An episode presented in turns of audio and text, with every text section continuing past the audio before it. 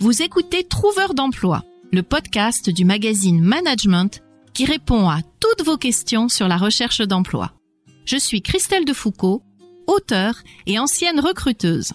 Chaque vendredi, je vous donne plein de conseils pour vous aider à trouver un job ou un stage. Si vous avez des questions, vous pouvez me les poser sur LinkedIn, mais aussi sur notre nouveau répondeur au 01 73 05 45 27. Chers auditeurs de Trouveurs d'emploi, bonjour. Je reçois pour la deuxième fois consécutive Claire Maison-Haute, qui est une ancienne recruteuse et qui est consultante en insertion dans le cabinet d'outplacement Axis. Elle est très présente sur LinkedIn. Elle est très présente sur le podcast Trouveurs d'emploi que nous diffusons tous les vendredis sur LinkedIn. Elle a beaucoup de conseils à nous apporter parce qu'elle accompagne des chercheurs d'emploi vers l'emploi avec succès. Et aujourd'hui, elle a souhaité parler d'un sujet qui lui tient à cœur. Et donc, le sujet du podcast de ce jour est la reconversion selon Claire. Trouveur d'emploi, le premier podcast qui vous aide à trouver un emploi. Un programme du magazine Management animé par Christelle Defoucault.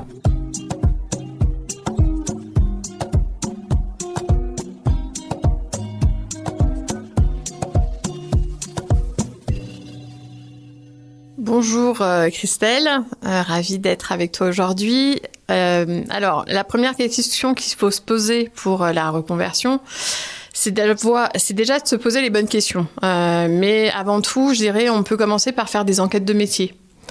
par exemple, moi, quand j'ai voulu me reconvertir, j'ai fait des enquêtes de métier sur les ressources humaines pour voir un petit peu si ça pouvait coller avec euh, avec ma personnalité et puis avec euh, avec mes compétences et de savoir un petit peu euh, s'il y avait plusieurs volets aussi. Claire, est-ce que tu peux expliquer à nos auditeurs ce qu'est une enquête métier?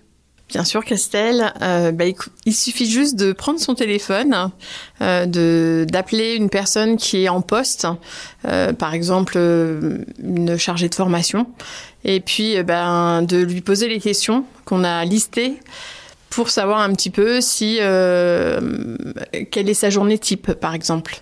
Savoir un petit peu euh, est-ce qu'il y a de l'autonomie dans son dans son travail? Euh, est-ce qu'il y a des de l'évolution? Est-ce qu'on peut évoluer par rapport à ce métier? Quelles sont quelle est la suite? Après chargé de formation Ça va être responsable de formation. C'est un petit peu toutes ces questions qu'on peut se poser pour savoir vraiment si ça peut vraiment nous correspondre. Et c'est intéressant de le demander à des gens qui font ce métier parce que ce sont les mieux placés pour nous parler de leur job, parce que parfois on se fait une fausse idée d'un métier quand on lit dans les médias, quand on lit dans les articles, on a une vision qui est peut-être pas la réalité du métier, et ça peut permettre de valider ou d'invalider un projet.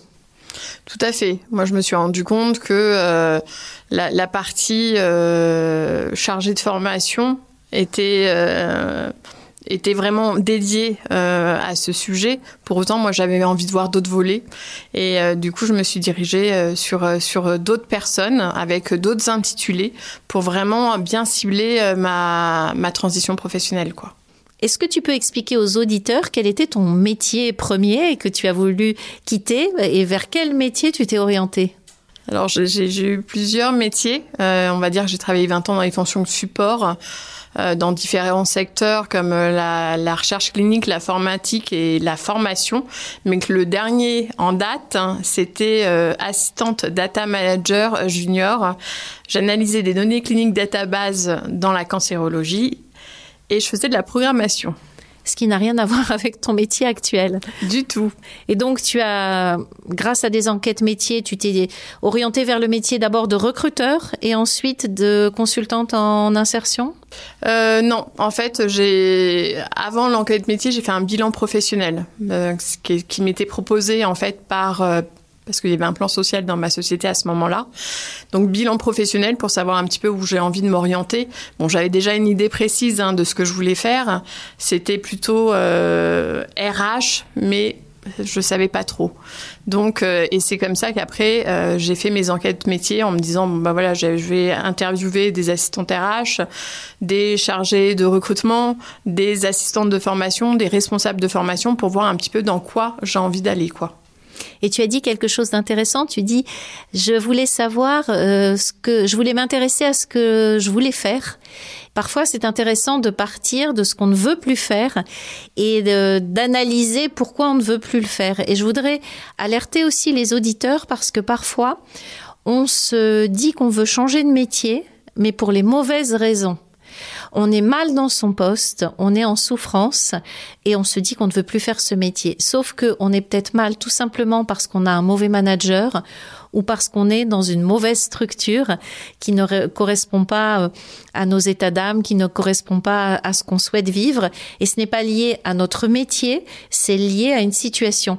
Et ça, un bilan professionnel, un bilan fait, avec quelqu'un peut vraiment nous permettre de détecter ce qui est lié au métier et ce qui est lié à la situation ponctuelle. Est-ce que tu le confirmes? Oui, je te le confirme, effectivement. Et puis ça, permet aussi de reprendre confiance parce qu'on a à un moment donné on a peut-être plein de doutes. Euh, on sait plus trop euh, on sait plus trop ce qu'on veut hein, tout simplement. Et puis le fait, le fait de faire un bilan professionnel ou un bilan de compétences permet vraiment de, de nous éclairer. Au-delà des enquêtes métiers qu'est-ce qu'on peut faire pour se renseigner sur un secteur? Qu'est-ce que tu conseilles? Moi j'ai dû faire une, une étude de marché c'est-à-dire de me renseigner un petit peu sur, euh, le, domaine d'activité, donc euh, ressources humaines, et de savoir euh, si l'indicateur était en hausse par rapport, par exemple, au recrutement. Parce que sans ça, euh, sans justement aller voir un petit peu les actualités, de, rester en veille sur ce marché, j'aurais pas pu savoir si effectivement il y avait euh, il y avait de l'embauche euh, en tant qu'assistante RH ou en tant que chargée de recrutement. Donc c'est un petit peu ce que j'ai fait. J'ai dû faire quelque chose d'assez d'assez carré euh, parce que à ce moment-là j'étais chez Pôle Emploi et qu'on m'avait demandé de justement ils avaient besoin de billes pour savoir si ma transition, ma reconversion était, était viable ou pas.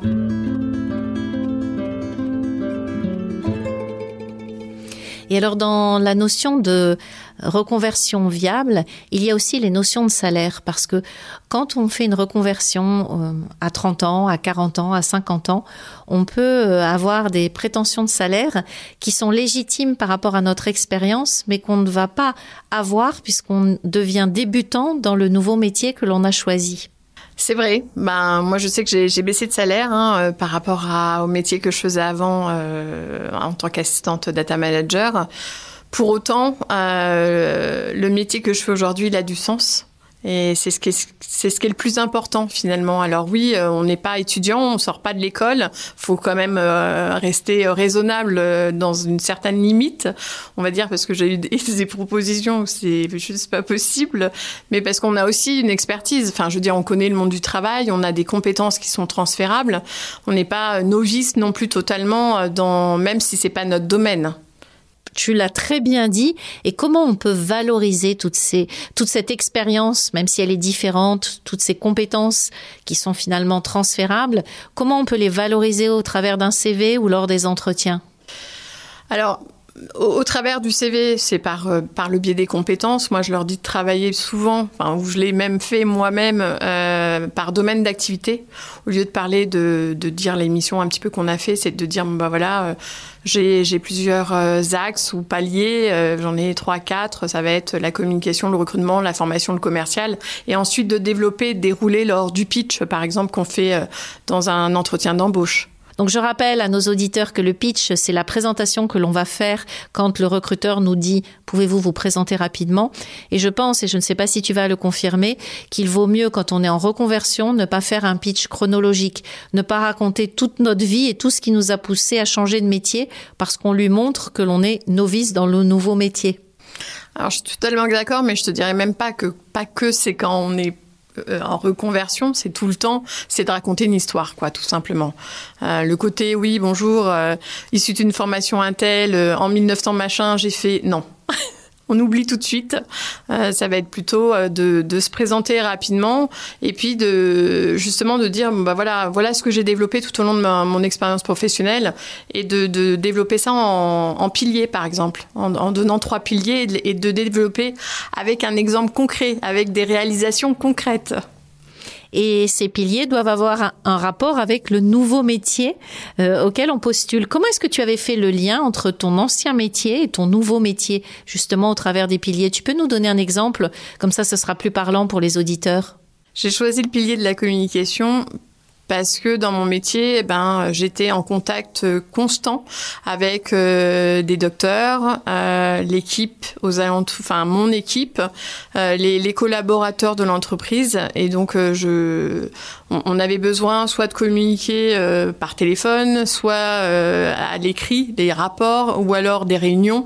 Et la communication, on en a besoin, que ce soit dans la vie professionnelle ou dans la vie privée. Et j'imagine donc que ce, pilier te sert aussi dans ton métier actuel de consultante en insertion parce que tu communiques toute la journée, que ce soit avec les candidats, que ce soit en individuel, que ce soit en collectif lors des ateliers. Et ça, euh, tu as pu le revendre dans la manière de te présenter. Tout à fait, c'est ça. Euh, je suis en atelier quasi euh, tous les jours. J'anime des, ateliers. Donc voilà, c'est mon cœur de métier. Et qu'est-ce que tu conseillerais par rapport aux formations? Parce que on s'est dit, on se pose les bonnes questions sur soi.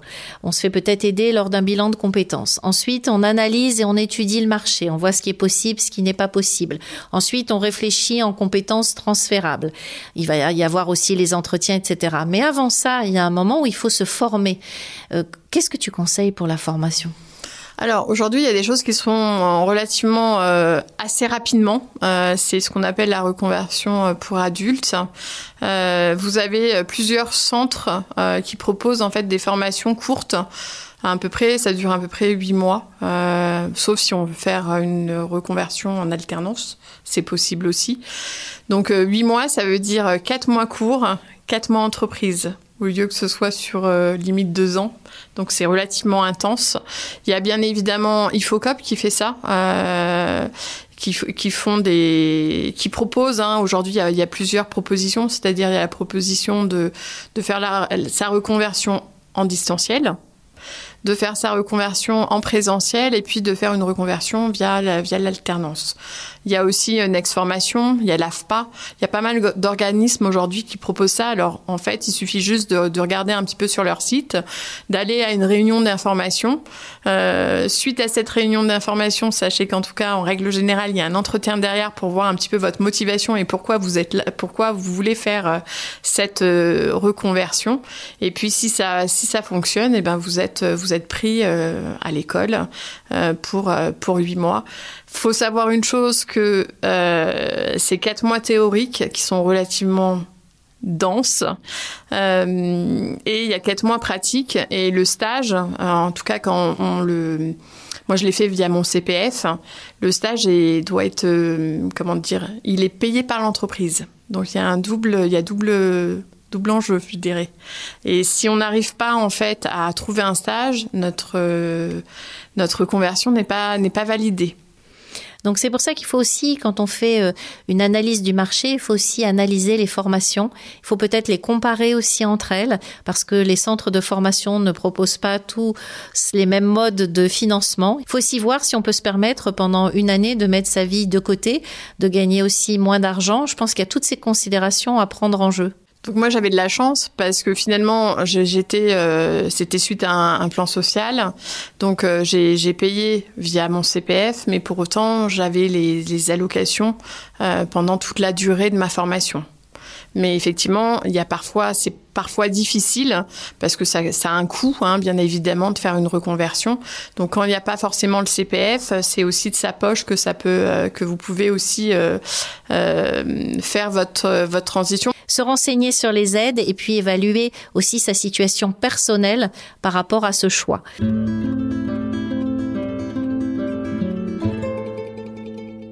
Qu'est-ce que tu dirais en conclusion par rapport à ce que toi tu as vécu et par rapport à ta reconversion et la reconversion que tu peux voir chez d'autres? Eh ben, allez-y, foncez, osez. Euh, moi, je sais qu'aujourd'hui, je suis là où je dois être. Euh, j'ai trouvé, je suis épanouie dans mon métier, euh, passionnée par mon métier et engagée envers les personnes que j'accompagne. Donc, faites toutes les recherches nécessaires avant de vous de vous lancer.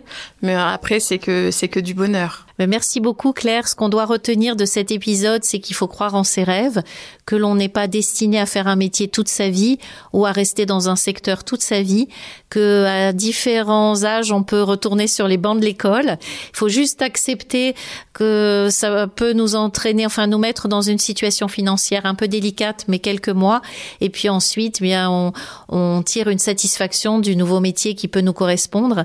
Donc euh, on espère que ça vous aura apporté des réponses à tous ceux qui se posent des questions, qui sont pas bien dans leur job, qui ont envie de réaliser des rêves qu'ils n'ont jamais eu la possibilité de réaliser jusqu'à présent. Un dernier mot pour la fin? Écoutez, merci, merci à tous de nous avoir, de nous avoir écoutés et puis je vous dis à une prochaine fois. Merci Claire, merci à vous tous. On vous retrouve sur LinkedIn et vous verrez, Claire est très présente en commentaire. Souvent le vendredi matin quand nous diffusons cet épisode, elle est en atelier auprès de chercheurs d'emploi. Elle nous laisse un petit mot, elle nous donne le sujet de son atelier. Donc euh, on le vit un peu avec elle et ensuite elle revient nous faire un petit bilan. Je vous invite à découvrir le profil de Claire sur, euh, sur LinkedIn. Elle travaille euh, chez Axis, qui est un cabinet d'outplacement qui accompagne les chercheurs d'emploi Merci pour votre écoute et à très bientôt pour un prochain épisode de Trouveur d'emploi. Merci d'avoir écouté Trouveur d'emploi. Si cet épisode vous a plu et que vous souhaitez faire connaître ce podcast au plus grand nombre, mettez-nous des étoiles. Vous venez d'écouter Trouveur d'emploi, un podcast du magazine Management présenté par Christelle Defoucault et réalisé par Lucas Vibo.